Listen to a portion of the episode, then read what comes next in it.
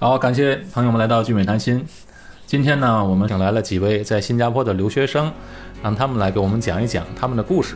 啊，他们做的事情真的是很很了不起，因为有些事情我认为我们成年人都很难做到的事情，他们做到了。呃，跟疫情相关的，因为他们在这次新加坡的疫情当中呢，展现了他们这些青年学生那些光明和积极的这一面，而且呢，他们实实在在是为武汉、为新加坡的留学生们做了一些事情。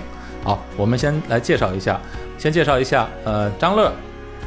啊，大家好。我叫王张乐，我是一名在呃在新加坡留学七年的一个中国留学生，我现在就读于新加坡国立大学土木工程系，现在是大学三年级。谢谢大家。大家好，我是凯东，呃，我是我来新加坡留学五年了，然后我现在就读于新加坡大马西初级学院，我是一名高一的学生，啊，谢谢大家。志云老师好，大家好，我叫杨泽浩。我是一名来新加坡留学了四年的留学生，我现在就读于德明政府中学，啊，高中二年级，也就是 J two。谢谢。我们先来张乐给我们讲一下你们这次活动呢，支援武汉的活动的一个过程，可以吗？好的，呃，我们这次活动的名称呢叫做“支援武汉，守护坡党”。那么这里的坡党并不是一个特别的党，而是指中国的留学生。那么我们从大年三十开始，呃，当我们听说新加坡有了第一例的这个呃这个新冠患者的时候呢，我们在四十八个小时内组成了由新加坡留学生的一个啊为主体的一个呃武汉驰援团。那么我们呢在从大年三十开始到啊，整个的二月到整个的二月份，我们帮助湖北省武汉周边的一些城市，例如说孝感的一些医院，那么通过中国的淘宝、京东等电商及点对点的快速投送。就是通过快递，那么啊，提供了一批总价值为五十万人民币左右的医疗物资，在一个月左右的时间内呢，想了各种各样的办法送到了医院里的医疗工作者手中，帮助医疗工作者解决了燃眉之急。尤其是前期很多组织忽略掉的社区医院，那里的医疗工作者告诉我们，我们的医疗工作，呃，我们的医疗物资是他们唯一一批接收到的医疗物资。很不简单啊！你们学生们就能组织到五十万人民币的资金，这个五十万资金是怎么来的？呃，是这样，我们总共是通过两个方面来的。呃，第一个方面呢，就是我们首先是通过了朋友圈，就是朋友拉朋友，同学拉同学，我们在两天之内组成了三个两百多人的微信群组。那么在这些群组当中，有我们的同学，有我们的呃，还有各种各样的家长。那么他们的力量呢，就是为我们带来了他差不多有十多万的捐款。那么另外的三十万左右的捐款呢，是我们啊联系到的一位就是朋友。那么他呢慷慨解囊，为我们解决掉了三十万的物资。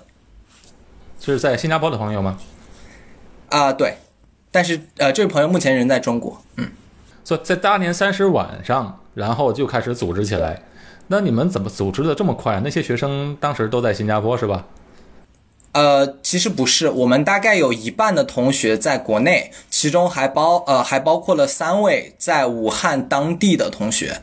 那么他们呢，通过自己在武汉当地的人脉，直接联系到了呃许多就是呃这些周边城市的这些医疗工作者，就是他们可能家长的朋友这样。然后这些物资呢是。主要是通过淘宝那边的采购，那时淘宝还可以买得到是吗？呃，我们应该是买的是最后一批。对，有没有从新加坡寄过去一些物资呢？嗯，OK，开动。就当时，当时是这个物资是这样子，就是从新加坡寄物资呢，中国那边是。不太就是不太能接受吧，然后就是说检疫问题可能是比较比较敏感，然后呢，所以说我们就是在淘宝上面挨家挨户问问谁家能发货啊，谁家谁家能用，反正就是问了有有几上百家店，甚至就是几百家店，每个人都问了好几就是好几十上百家，然后呢，就有些商家甚至非常的好玩，就说啊我们我们上班。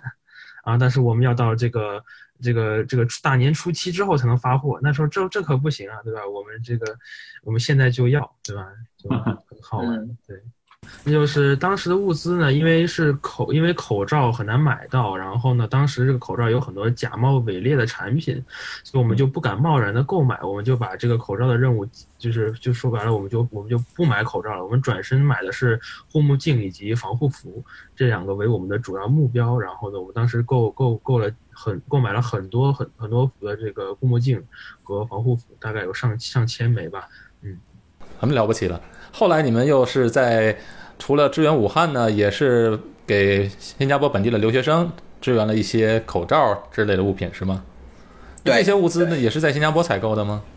是的，呃呃，这个部分呢是这样的，就是呃第二部分支援坡党的部分呢，其实是我就是亲自负责的，所以这个部分我可以给您多讲一点。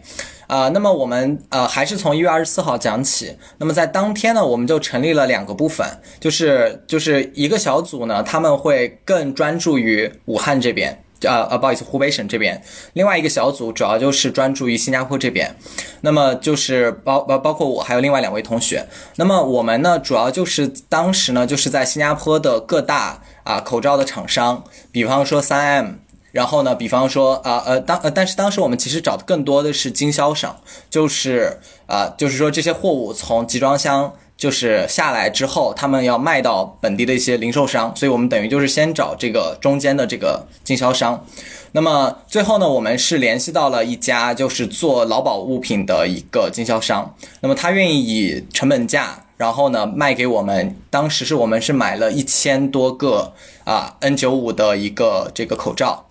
然后啊，第一批口罩的呃，第一批就是支援本地的同学的这一批口罩的呃资金呢，就是啊，主要是由呃两部分，一部分呢就是这个新安 新安国际教育的梁老师，然后另外一部分呢就是我自己的一些零花钱，那我把这些都拿出来，然后呢购买了一千多个口罩，然后然后在第二天，也就是大年初一。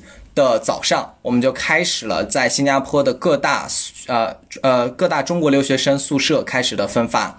那么我们在当天就发出去了，我算一下，应该是九百九百多个口罩。也就是说，我我们是一人拿两个，一人拿两个口罩。也就是说，大概有四百多名同学在大年初一的时候就得到了呃第一道面对这个病毒的防线。嗯嗯。这个时候呢，还是在过年刚过完年的时候，是吗？对，就是在三天年假的时候。那时候新加坡的还没有号召人们都戴口罩，还是说出门，呃，有病时候才戴口罩？那你们怎么想到这么早就把口罩准备好了呢？是同学们要求的吗？呃，不是，没有，没有，没有同学要求我们，因为我们当时在呃，在国内的话，就是像国内的一些新闻，我们也是可以看到。那么。嗯，那么在这些新闻当中，我们就发现国内当时已经是要求所有人戴口罩了，所以我们就就就预测说，新加坡应该很快也会要求大家戴口罩，并且啊，当时新加坡已经有了第一呃第一例确诊嘛，就是第一例的社区确诊，呃，那么这个时候我们就在想说，那可能啊病毒已经在新加坡存在了，那么我们的同学们他们住在宿舍，那么就是相对住的比较。呃，比较接近一点，就是生活空间相对比较，嗯，怎么讲，就是，就是大家更，啊，更密集一点。所以说，一旦出现感染，那么后果将不堪设想。所以我们当时就，呃，呃，当机立断，我们就说，就一致同意说，我们就是分出第二个小组去，呃，为我们的同学们构建第一道防线。嗯，然后，嗯，然后然后这个其实还有个后续。就是就是在二月份的时候，呃，新加坡的来佛士出院出现了第一例确诊。那么我们的同学们就是有呃有很多他们是住在来佛士出院宿舍的，所以在当时我们就呃相当于特别照顾了来佛士出院。那么我们又去购置了第二批医疗物资，就包括像洗手液，像包括这个消毒水啊，然后呢还有口罩。然后我们就统一送到了来佛士，呃，来佛士的这个宿舍，因为就是，啊、就是为了保护他们。嗯，呃，而且来佛士呃，而且来佛士宿舍他们的居住更为密集，呃，就是相对更更为密集一点。更为密集就是多少人一个宿舍啊？呃，他们有的房间是四到六个人，四到六个人，多大对房间呢？是上下铺吗？啊、对他们有的是上下铺。就是整个整个宿舍里面人比较多了，那么你们反应也相当快了，因为那时候等到我们等到我那时想起来买口罩寄给国内的亲友的时候，我已经买不到口罩了，特别是 N95 根本就买不到。呃，凯通可以跟我们讲讲你们是怎么协助中国大使馆来发口罩的呢？呃，是这样子啊，大使馆这边是我们一开始就是疫情快差不多就是开始相对来说比较严重的时候，然后我们就给大使馆发了一封邮件，询问这个身为留学生，我们在这个疫情越发严重下，我们能做一些什么？是你自己发的邮件？对，是我们发的邮件，然后是是我的一个学长发的，然后我们得到的回复是大使馆的这个教育处的第一秘书燕秘书联系我们了，说是希望我们能建立一个防疫互助小组，然后呢，然后能帮助在宿舍的学生这个留学生们。然后呢，于是我们就加急成立了这么一个新加坡中学中国留学生的防疫互助小组。然后呢，大使馆当时的当时说是希望我们这个能联系每一个宿舍都联系一到两个两个学生，然后来协助协助大使馆去给学生们发发这个口罩。对，嗯然后我们因为之前我们在发口罩的时候，其实每就是发第一批我们自己的口罩的时候，其实已经有联系到了很多宿舍里面的同学，然后，所以我们这次就又一次的再去联系了他们，然后呢，就让他们去这个负责去分发这些口罩，然后我后来，然后我们当时就是首先第一个比较难的事情就是我们要去统计这个宿舍里到底有多少中国留学生。然后我们就委托这些负责人去询问，去这个去询问学校官方也好啦，或者说是去这个宿舍挨个统计，然后我们就得出了一个人数，然后我们就上报了大使馆。大使馆当时怎么说呢？就是我们就很感动嘛，当时就说我们都报了可能有八百八百人左右吧。大使馆说有，啊，那是什么什么时间点啊？什么时候？就是在这个新加坡断路器的之前，我们去我们这些负责人去、去新加坡大使馆那一天拿口罩那一天，李显龙总理在在电视上面说要要有这个断路器的那一天，就非常非常巧啊！就那一天当天就说要要停课了。在大使馆也有存货。大使馆那边应该是国内的这些不同的企业捐助的吧？应该是对专注的，嗯，对对对。然后我们当时那时候我也联系到啊，那时候有一些中国企业住在新加坡的，呃，负责人还联系我说在哪可以采购到口罩或者一些其他的防护设备，但是那时候，呃，货源已经非常紧张了。这是在过过完春节之后，基本上都买不到了。其实事实上，事实上，我们从二月份，就是我刚才说我们的第二批给那个来佛士来佛士宿舍捐助的时候，那个时候我们就已经感觉到新加坡的医疗资源的紧张了。那么那个时候，基本上我们问了好多好多家的那个经销商、零售商，我们甚至去找到新加坡的一些二手的交易的这个啊、这个这个商，就是 Carousel。那么啊、这里面还有一个小插曲，就是我想去在那个上面去订一批口罩，发给我们的同学们啊、也就是来佛士的同学们。结果就当时还被骗子骗去了，呃，啊就是几百块钱。对，然后我当时还去就是。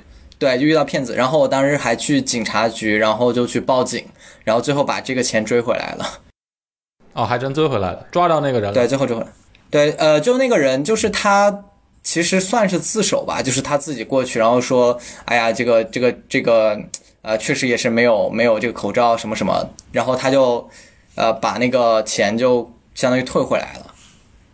嗯，对，就还行啊。大使馆结果分给每个学生多少口罩啊？呃每一个人分的第一批分发的是十个，十个，就是那个医用口罩。对医用口罩。嗯因为在那个断路期之前，我们还不清楚这个各个宿舍的这个这个这个规矩吧。因为到后来就会发现，宿舍要求在宿舍内部也要也要戴口罩。像泽浩他们现在就是在宿舍里面也是要戴口罩，所以说他们就算在宿舍里面不出去啊，依然是有这个口罩的需求对。泽浩目前就是住在这个宿舍吗？对我现在目前住在德明宿舍，就是新加坡这个各个各大宿舍都都严格要求，就是你只要一出房间门到公共就是公共区域，包括啊食堂等之类的，就是必须要戴上口罩。嗯，呃，接受到的最早的一批口罩就是大使馆赠送的这批口罩吗？对对对，当时我们宿舍是啊都接收到了，就当时非常非常感动。后来有给学生分发口罩吗？政府，新加坡政府也给学生分发口罩。哦，对，新加坡政府那个是要自己去自己去领那个。然后在你们宿舍里，现在离你们那个德明学校、德明政府中学远不远？啊，我们现在德明的宿舍就是在德明政府中学里面，但是也有一些其他的学校会住在这个德明宿舍里面。哦，你现在就住在德明宿舍里面对对对，啊？现在反正也学校也放假了，你也在学校里不出去了。对，是我们现在是都严格禁止不让出去，就是为了防止，就是因为宿舍这个毕竟是比人比较密集，然后所以说啊、这个新加坡各大宿舍都比较严格管控这个宿舍的进出情况。你现在宿舍里住了几个人啊？我们我们德明宿舍是一个屋子是两个人，两个人，对，但是一共有大概有四到五层都都是住满了学生的，嗯，很多中国学生吗？对，大部分都是中国奖学金学生。那你们现在吃饭怎么办？学校宿舍里的食堂？对我们食堂都是就是每个桌子都是啊、隔离开的，然后一个桌子只能坐两个人，还是面对面那种，就是严格保持这个嗯 social distancing。对，OK，凯东能给我们再继续介绍一下发放口罩，从大使馆领口罩、发放口罩有没有遇到一些问题啊？还有一些困难呢？呃，问题肯定是有的，就是就是第一次，第一是这样子，就是每一个宿舍这个建筑的构造不一样嘛，所以说我们要嗯找一个比较空旷的地方去分发口罩，因为新加坡当时有个这个规矩，就是说每个人要保持一米的间隔嘛。那么为了这个学生的人这个人身安全，我们也要要必须要保证在发放的过程当中呢，这个每个学生的距离至少有一米。然后我们这个拿完口罩，学生该如何就是去就是不能在此停留嘛，对吧？不然太多人人员聚集会增加这个会变得更危险嘛。所以我们当时就是在找场地以及安排人员上面，就是说下了很大的功夫吧。就是我们去我们在分发的时候，每一个负责人至少找三到四个志愿者，对吧？一个是协助分发，然后一个是登记，还有一个就是专门维持秩序的，确保每一个学生都就是有这个合理的站位，然后拿完之后不要跟朋友聊天啊之类的，在那边这这个滞留。然后对，是这样子。所以说在那个上面，我们就是去就是能已经做到我们能做的最好，就是说确保每一个人都隔得开，对，这样子就能保证他们的安全嘛。对嗯，很好。接下来，接下来就会因为大使馆现在又有新一批的物资，然后我们现在正在安排去发放大使馆给留学生，就是给宿舍留学生投放的健康包，然后我们现在也在哦在在正在运运正在这个安排这些事情。他会送到你们送到你的那个学校吗？还是他是每个学校分别分发？送到各大宿舍，跟上一次的这个程序类似，也是通过我们各宿舍的负责人、各宿舍的志愿者们，然后去分发到每一个宿舍里面去。好，刚才我们听了张乐讲了一下，呃，怎样支援武汉，还有他们怎么在边分发口罩，呃，凯东那边的如何从中国大使馆那边领口罩和健康包，和整个协调中国大使馆这个过程。呃，另外呢，呢学生们也成立一个基金会，叫做永基金。这个永基金是由泽浩负责的，请泽浩给我们介绍一下这个永基金好吗？好好的，那下面就由我来介绍一下我们这个学生组织 Emergence，也就是永基金。啊、我们这些成员是由之前一个 YFC 的小组一起组织活动认识的。然后随着时间的推移，我们逐渐延伸出了一些更加广阔的理念，也就是把风险投资和社会责任企业公益化融入到其中，啊、寻找在新加坡寻找有潜力的学生项目，与社会各界及同学们一起。顽固、巩固、完善新加坡留学生大家庭这个观念。于是呢，就由我来创立了永基金这个非盈利的组织，同时我的朋友们以实习生的方以实习生的身份来做志愿活动。我们这样呢，是为了给中国留学生提供一个公益的平台，以协助为核心，让他们来践行自己的理想，推动自己的观念与理观点与理念，以一个学生性质的非营利组织，但现在我们已经成为了公众公司，来落实，来真正的落实帮助中国留学生们。那在初始阶段呢，我们主要有四大板块，其中包括公益义卖，主要是协助公益组织进行各种募捐活动。呃，其二，支教就是跟别的组织一起进行合作，援助一些地区。其三，活动策划，从而来帮助有困难的一些组织进行策划与规划。同时，如果他们缺少赞助的话，我们也非常乐意提供。在这里，如果听众们有非常好的想法并需要帮助的话，我们也十分欢迎大家联系我们，我们同共一起达成共赢。最后一点，社会基金就是我们本身有自己的基金，也希望社会各界能够联系我们，提供支持。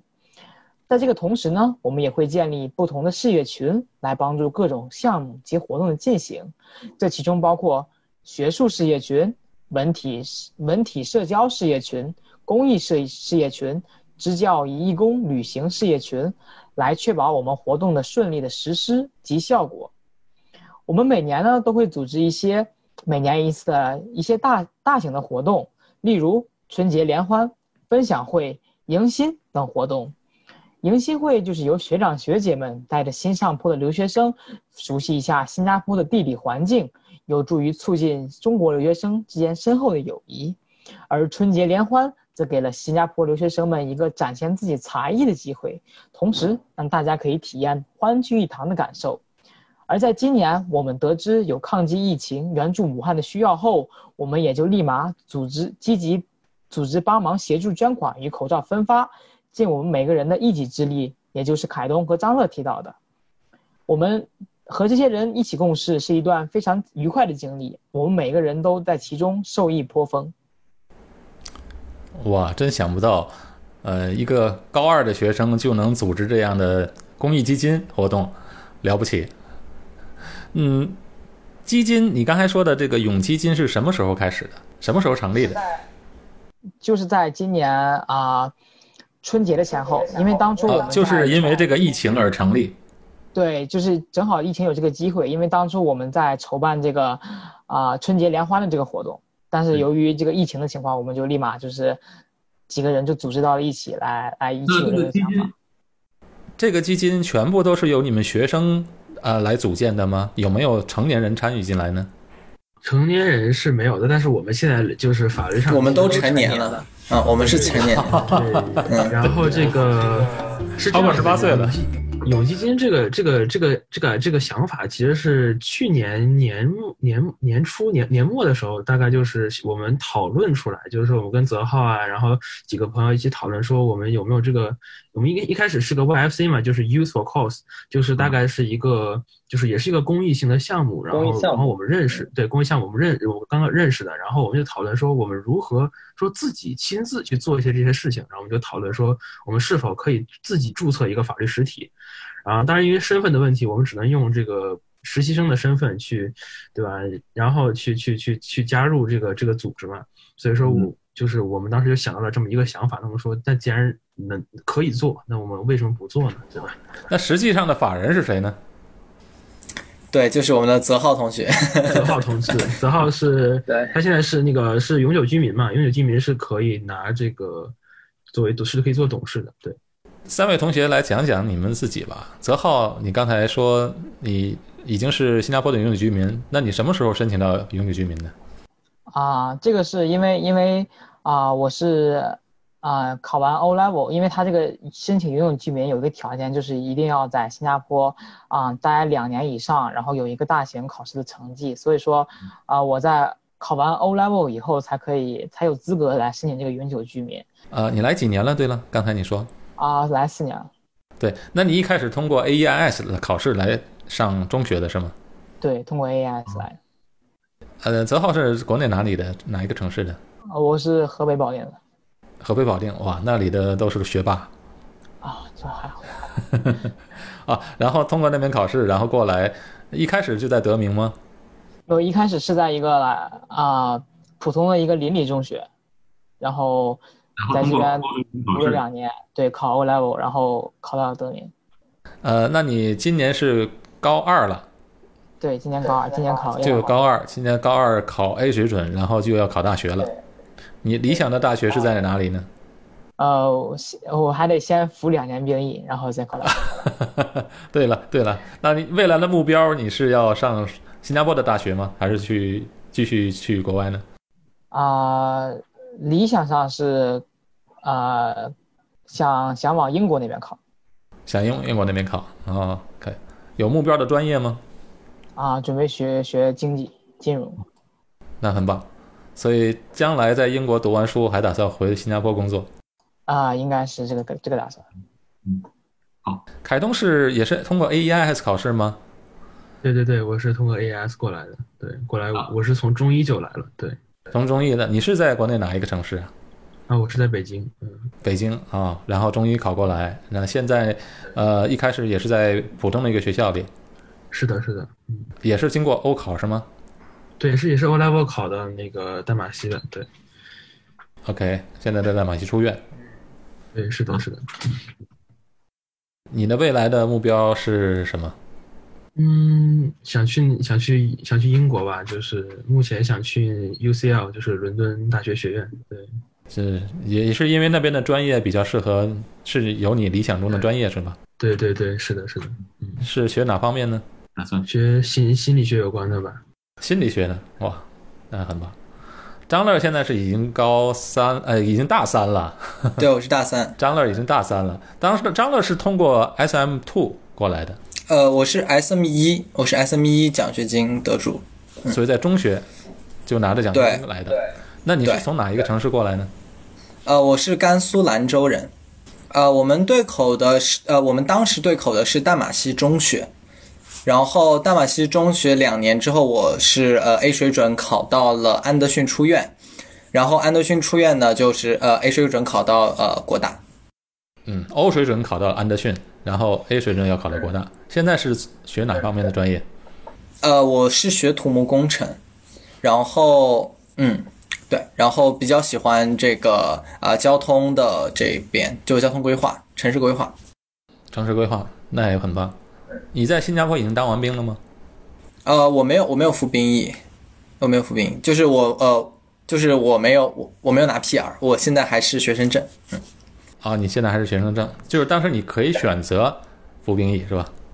呃，对，就是我可以选择去申请 PR，然后去服兵役这些。嗯，所以，那你现在工作完之后，你打算是呃也是在新加坡继续工作呢，还是要再往国外呢？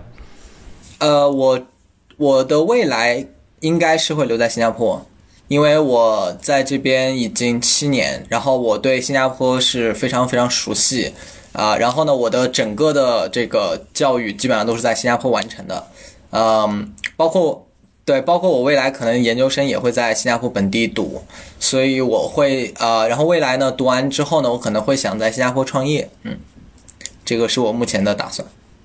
那将来早晚也是要服完两年兵役了。嗯，也不是，呃，新加坡的 PR 的话是有两种，两呃有有两种 scheme，呃，就是两种政策，一种呢我们把它叫做 student scheme，也就是说学生的。就是学生证的状态下去申请 PR，这样子的话是一定要服兵役的。也就是说，呃，最低是刚满十八岁，也就是说高二毕业。那么最高呢，是我认识的一个朋友，是他当时是已经上博士了，但是他是学生证，所以转他也要去服兵役。那么第二种呢，叫做 working scheme，也就是说从呃从工作准证转为 PR。那么第二种呢，我们就认为你是一个成年人，那么你你是不需要去服兵役的，因为你是可以直接啊、直接为新加坡政府所工作。是属于第一代移民。对，就属于第二呃呃第一代移民。对，哎，顺便我问你一下，这两种选择的呃优势和劣势是什么？呃，OK，嗯、在我个人看来，它的核心优劣势就是在于那两年兵役。那么对于一部分的啊啊，不好意思，就是就是呃，我先讲，我先讲，对于男生来讲，就是那两年兵役。那么对于女生来讲，我等一下呃再再讲。那么呃，这两年兵役呢，我一般来讲是就是两个方面。第一点呢，就是我们我们知道说啊、这是两年你的青春，那么你可以把它做很多，呃，你可以用它来做很多很多的事情。比如说，有的人会想要说，我去多读点书，我去多学点东西。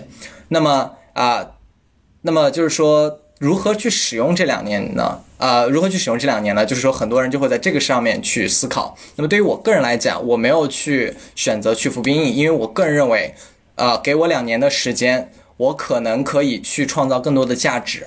那么对于一部分的同学呢，他们会认为说，那么我用我的两年青春，然后呢去服完兵役，呃，然后呢，我未来我的这个我的这个工作的话，我可能会更好的去去找到一个薪水更高的工作。那么同时呢，呃，我的这个呃我的学费也会便宜一点。那么他会认为说，这两年他啊、换取了这样多的一些政策优惠是更加有效的。那么对于女生而言，一般来讲，呃，中国的中国的同学们呢，他们在啊、在新加坡他们会直接去，就是只要年龄达到就会去申请 PR，因为对于女生而言，她们没有这个兵役的限制，嗯，所以也是推荐女生们都去拿到一个 PR。对，那泽浩，你同意张乐讲的这这个观点吗？啊，我觉得这个肯定是每个人都每个人不同的看法。就比如说每个人都怎么怎么看这个两年嘛。那对于我来说，我是啊，我自己本身是拿了这个 PR 嘛，啊，那我我觉得对，首先就是嗯，张乐的看法我是赞同的，因因为他们就是说这两年他会可能啊创造更多的价值。但是从我这边来看啊，就是我觉得这两年就是我不把它当做一个。就是单纯的去服兵役，就是当当做一个啊、历练自己的一个机会，同时你可以在兵营里面获得更多的一些啊、比如说一些啊、社会的经验一些之类的，这对以后走向社会可能是一个帮助。所以说，我觉得这两年也不算一个浪费，就是算对自己的一个提升，然后让自己能够更好的应对以后啊、如何步入社会，然后为自己打一个基础啊，这是我的看法。所以说，我觉得这两年。我就是对，我就去选择了申请这个 PR。三位同学来这新加坡已经有都有几年了，是吧？最短的都有四年了。在新加坡都适应吗？觉得这里其实还是 OK 的，蛮蛮适应的。热，热还是热哈。其他方面呢？饮食方面还行除了。热就是，其实就是吃饭的话，相比其他国家来说更偏中式一点吧，就是也比较相对比较符合我们的这个胃口，所以说在吃方面，其实留学生有很大一部分也就是吃嘛，你吃不好就有点难受。但是在新加坡似乎没这个烦恼比较少，对，那你们同学有没有去英国、美国的同学们？以前的同学？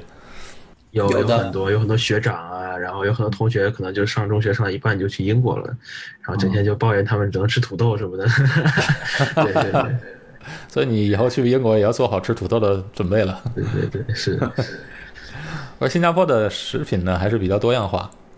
你们出门在外来这边上学，嗯，想父母吗？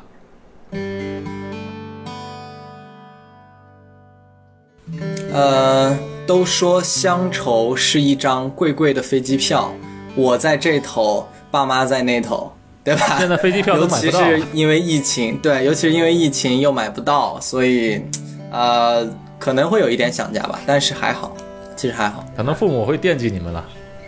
嗯，对对对，会这个我妈前两天还认非常认真的问我说说要要给你买张飞机票你飞回来，我说这这这做不了做不了。其实，因为在那个呃，我们看外边的呃报道来讲，每天的增长的数字哇七八百、八九百，但是呢，百分之九十以上、九十多以上都是在科工宿舍，这个是和社区隔绝的，所以在社区里还是挺安全的。因为有很多学生家长问我要不要孩子回来，我说哎，原地不动最安全。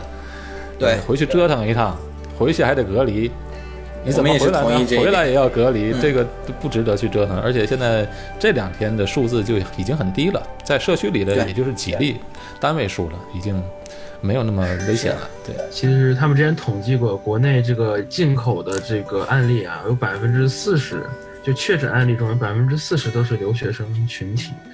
导致的。其实，在飞机上还是非常危险，就是在一个密闭环境下，如果就算你的防护再到位，它也是这个病毒也是有机可乘的，就是对，因为这个很如果能在原隔绝。地就是原地待着，能维持生活啊，以及这一些一系列的东西，我觉得待在原地还是相对来说比较安全。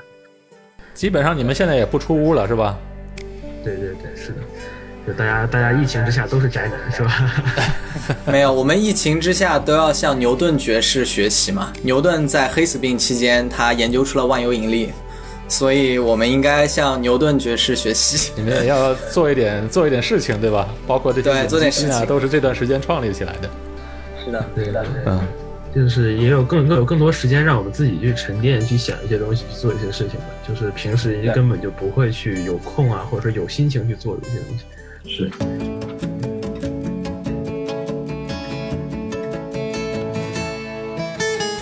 那么呃，在疫情期间，我们看到前往世界各国的中国留学生，在异国他乡也在心系祖国。